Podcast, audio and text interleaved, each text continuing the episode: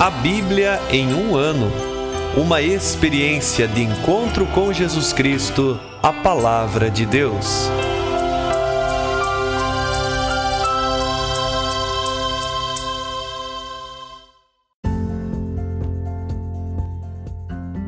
Olá, eu sou Yuri, seminarista da Diocese de Ponta Grossa, Paraná. Você está ouvindo o podcast A Bíblia em um Ano.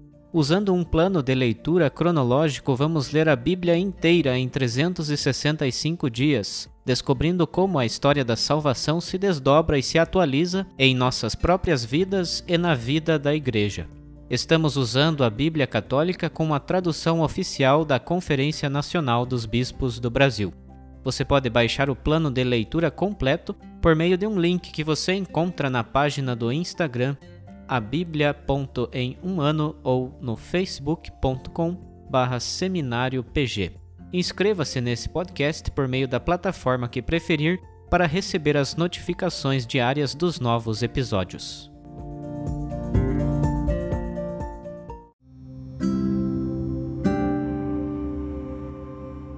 Olá, eu sou o Padre Joel Nalepa, da Diocese de Ponta Grossa, no Paraná. Antes de iniciarmos a leitura e a escuta dos textos bíblicos propostos para hoje, vamos pedir que o Espírito Santo ilumine nossa mente e nosso coração para que a palavra de Deus frutifique em nossas vidas. Em nome do Pai, do Filho e do Espírito Santo. Amém. Vindo Espírito Santo, enchei os corações dos vossos fiéis e acendei neles o fogo do vosso amor. Enviai o vosso Espírito, e tudo será criado, e renovareis a face da terra. Oremos. Ó Deus, que instruístes os corações dos vossos fiéis com a luz do Espírito Santo, fazei que apreciemos retamente todas as coisas, segundo o mesmo Espírito, e gozemos sempre de sua consolação. Por Cristo nosso Senhor. Amém.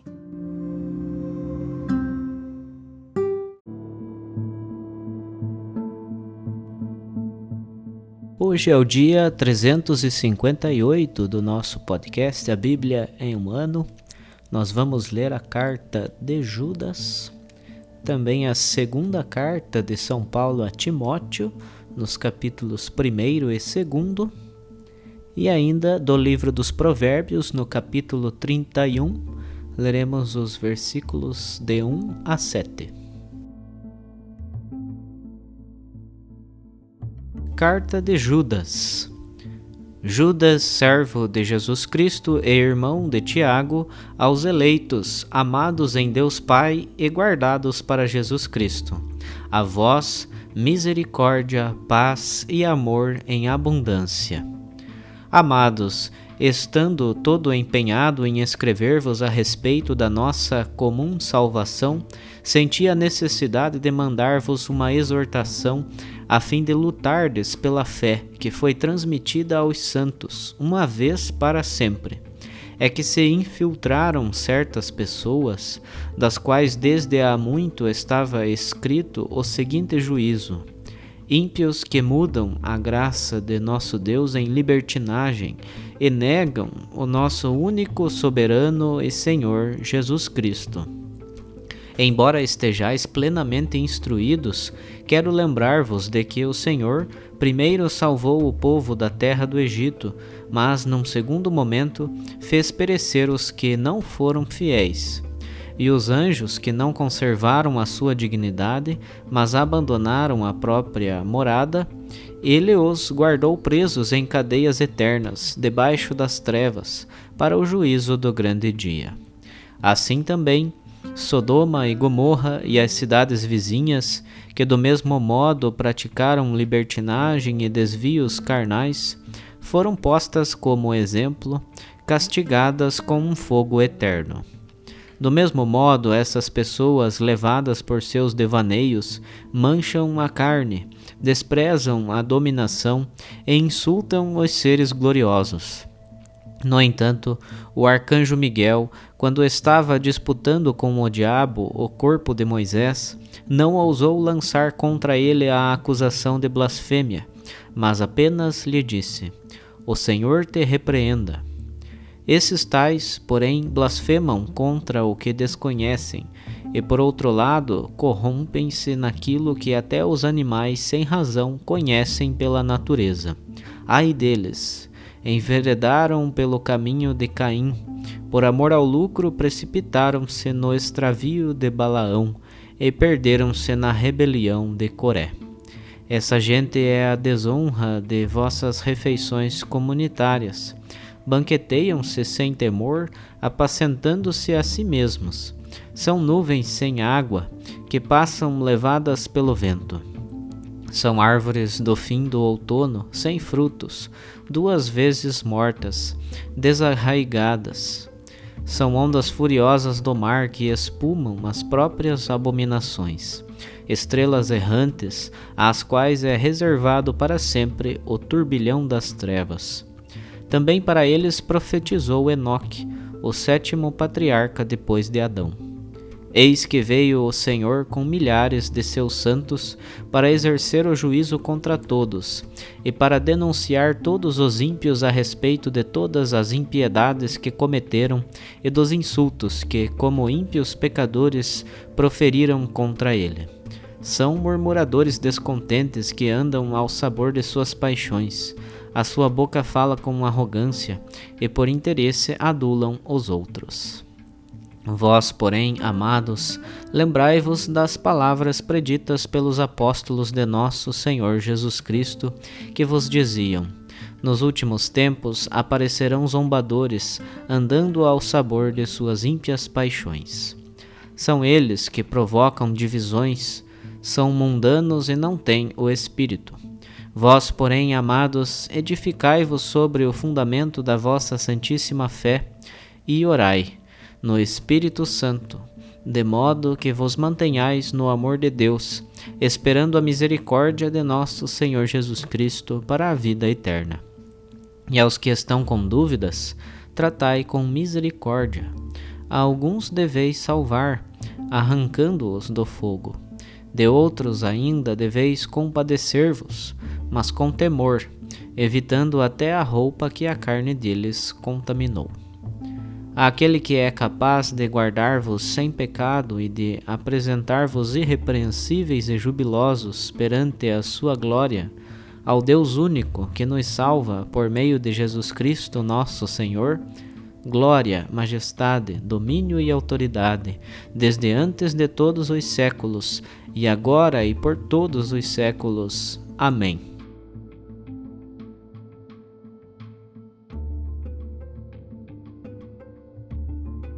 Segunda carta de São Paulo a Timóteo, capítulo 1. Paulo, apóstolo de Cristo Jesus, pela vontade de Deus, segundo a promessa da vida que há em Cristo Jesus, a Timóteo, meu querido filho, graça, misericórdia e paz da parte de Deus Pai e de Cristo Jesus, nosso Senhor. Dou graças a Deus, a quem sirvo com a consciência pura, como aprendi de meus pais quando sem cessar noite e dia faço menção de ti em minhas orações. Lembrando-me de tuas lágrimas, sinto grande desejo de rever-te e assim encher-me de alegria. Recordo-me também da fé sincera que há em ti, fé que habitou primeiro em tua avó Loide e em tua mãe Eunice, e que certamente habita também em ti. Por isso, quero exortar-te a reavivar o dom que Deus te concedeu pela imposição de minhas mãos. Com efeito, Deus não nos deu um espírito de covardia, mas de fortaleza, de amor e de moderação. Portanto, não te envergonhes de testemunhar a favor de nosso Senhor, nem te envergonhes de mim, seu prisioneiro, mas, sustentado pela força de Deus, sofre comigo pelo Evangelho. Deus nos salvou e nos chamou com uma vocação santa, não em atenção às nossas obras, mas ao seu desígnio e sua graça, a qual nos foi dada em Cristo Jesus antes de todos os tempos.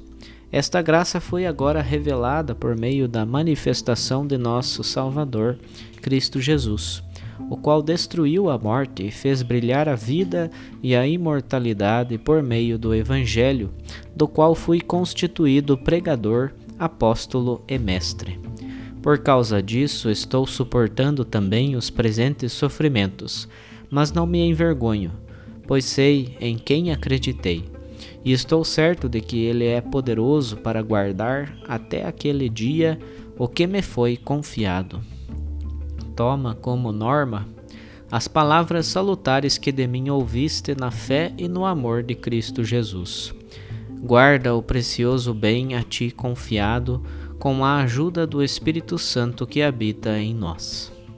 Sabes que me abandonaram todos os da Ásia, entre os quais Figelo e Hermógenes. O Senhor faz misericórdia à família de Onesíforo, porque muitas vezes me confortou e não teve vergonha das minhas correntes. Pelo contrário, tendo chegado a Roma, procurou-me diligentemente até me encontrar. O Senhor lhe conceda alcançar misericórdia da parte do Senhor naquele dia. E quantos serviços ele me prestou em Éfeso, tu sabes melhor que ninguém. Capítulo 2 então, meu filho, fortalece-te na graça de Cristo Jesus. O que ouviste de mim na presença de numerosas testemunhas, transmite-o a pessoas de confiança, que sejam capazes de ensinar a outros. Como bom soldado de Cristo Jesus, assume a tua parte de sofrimento. Ninguém que esteja engajado no serviço militar envolve-se nos negócios da vida civil, caso deseja agradar a quem o alistou Igualmente, o atleta, na luta esportiva, só recebe a coroa se lutar segundo as regras.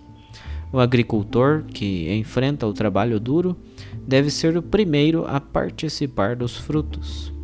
Entende bem o que estou dizendo. Aliás, o Senhor te fará entender tudo isso. Lembra-te de Jesus Cristo, descendente de Davi, ressuscitado dentre os mortos, segundo o meu Evangelho pelo qual eu tenho sofrido até ser acorrentado como um malfeitor. A palavra de Deus, porém, não está acorrentada. Por isso, tudo suporto por causa dos eleitos, para que eles também alcancem a salvação que está no Cristo Jesus com a glória eterna. É digna de fé esta palavra. Se morremos com ele, também com ele viveremos. Se resistimos com ele, também com ele reinaremos. Se o negarmos, ele também nos negará. Se lhe somos infiéis, ele, no entanto, permanece fiel, pois não pode negar-se a si mesmo. Recorda essas coisas, conjurando diante de Deus que se evitem contendas de palavras. Estas não têm nenhuma utilidade, servindo apenas para a perdição dos que as ouvem. Esforça-te por te apresentares a Deus como homem provado, como operário que não tem que se envergonhar e que comunica a palavra da verdade com exatidão. Evita as conversas fúteis, pois os que a elas se entregam progredirão cada vez mais na impiedade, e suas palavras se alastrarão como gangrena. Himeneu e Fileto são desse número desviaram-se da verdade, afirmando que a ressurreição já se realizou e assim subvertem a fé de alguns. No entanto, o sólido fundamento posto por Deus continua firme, tendo esta marca: O Senhor conhece os que são dele. E afaste-se da iniquidade todo aquele que invoca o nome do Senhor. Em uma grande casa não há somente vasos de ouro e de prata, Há também vasos de madeira e de barro, uns para uso nobre, outros para uso vulgar. Quem estiver puro dessas faltas será um vaso nobre, santificado, útil ao Senhor e apropriado para toda boa obra. Foge das paixões da juventude, busca a justiça, a fé, o amor, a paz com aqueles que invocam o Senhor de coração puro. Evita as discussões tolas e descabidas, sabendo que geram rixas. Ora, não convém que o servo do Senhor viva discutindo, mas que seja manso para com todos, pronto para ensinar, paciente. Com brandura ele deve instruir os opositores, pois talvez Deus lhes conceda que se convertam, reconheçam a verdade e voltem à sensatez, livrando-se do laço do diabo que os apanhou e sujeitou à sua vontade.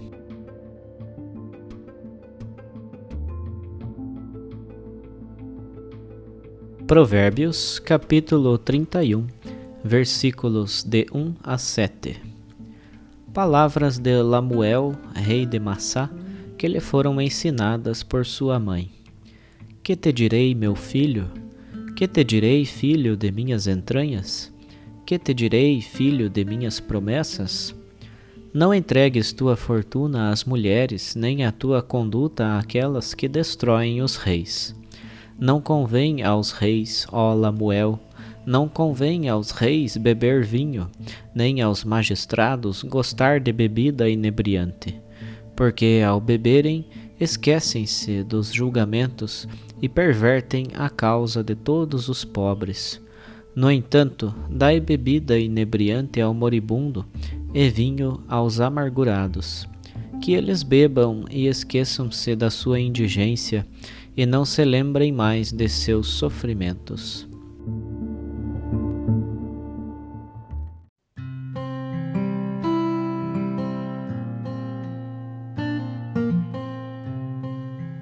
Olá, eu sou o Padre Rodrigo Ribas. Meditamos a carta de Judas. Sobre o autor, nós temos duas possibilidades que merecem é, um olhar mais interessante. Por um lado, pode ser irmão de Tiago, mencionado no Evangelho de Marcos, ou uma dedicatória a Judas, irmão de Tiago. É difícil considerar que seja o apóstolo, até porque a carta foi escrita em um grego sofisticado. Se trata de uma carta aberta sem um endereço determinado. Critica duramente um grupo de adversários infiltrados nas comunidades sendo muito parecida com a segunda carta de Pedro. Esse grupo ensinava em nome de uma espiritualidade que negava o valor do corpo, ignorando a moral e o compromisso fraterno. Como pregavam erroneamente em nome do espírito, conseguiram seguidores e causaram divisões na comunidade. Há um apelo para combater tais ameaças: a oração, o amor, a confiança, a compaixão e a distância dos que ameaçam a integridade da comunidade. Paralelamente, nós lemos a segunda carta de São Paulo a Timóteo. Essa carta ela pode ter sido escrita por um discípulo de Paulo ou por alguém ligado à herança paulina. Essa carta se apresenta como um testamento de Paulo. O apóstolo está prestes a morrer na condição de prisioneiro e convoca a unidade da comunidade diante dos desafios que hão de aparecer. Ouvimos os capítulos 1 e 2. Primeiro, há um convite a Timóteo para lembrar-se do dom espiritual que recebeu e o convida a participar da aprovação, motivado pelo testemunho do Evangelho. Na sequência, recomenda que guarde firmemente o depósito da fé nós vamos compreender aqui também o processo de tradição viva que transmite o depósito da fé, mediante o ensinamento de pessoa para pessoa, assegurado pelas testemunhas. Nós vamos ter três comparações sobre a participação no sofrimento e na ressurreição de Cristo. O cristão é como soldado que não foge da guerra, como atleta que luta segundo as regras e como agricultor que trabalha para colher os frutos. Mesmo a testemunha do Evangelho estando presa, a palavra de Deus não está.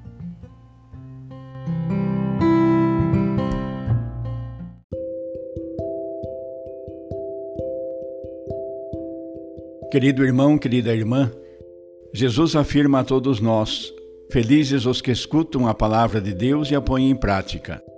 Pensamos que a palavra que acabamos de ouvir se faça vida em nós e inspire as nossas ações. Oremos.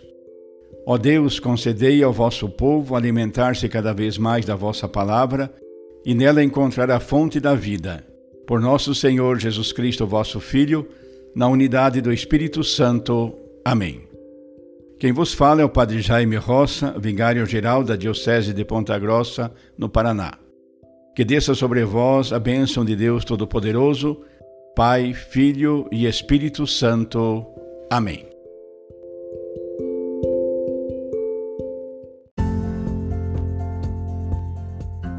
Você acaba de ouvir mais um episódio do podcast A Bíblia em um Ano. Continue nesse bom propósito de ouvir, ler e praticar a palavra de Deus. Rezemos por todos que estão fazendo este caminho de leitura da Bíblia. Procure também participar da sua comunidade. A permissão para uso do plano de leitura The Bible in a Year com Padre Mike Schmitz e Jeff Kevins foi concedida por Ascension. A versão original pode ser baixada em ascensionpress.com. Todos os direitos desse plano estão reservados à Ascension. Os demais conteúdos do podcast não são criados, revisados ou apoiados por Ascension. Até amanhã!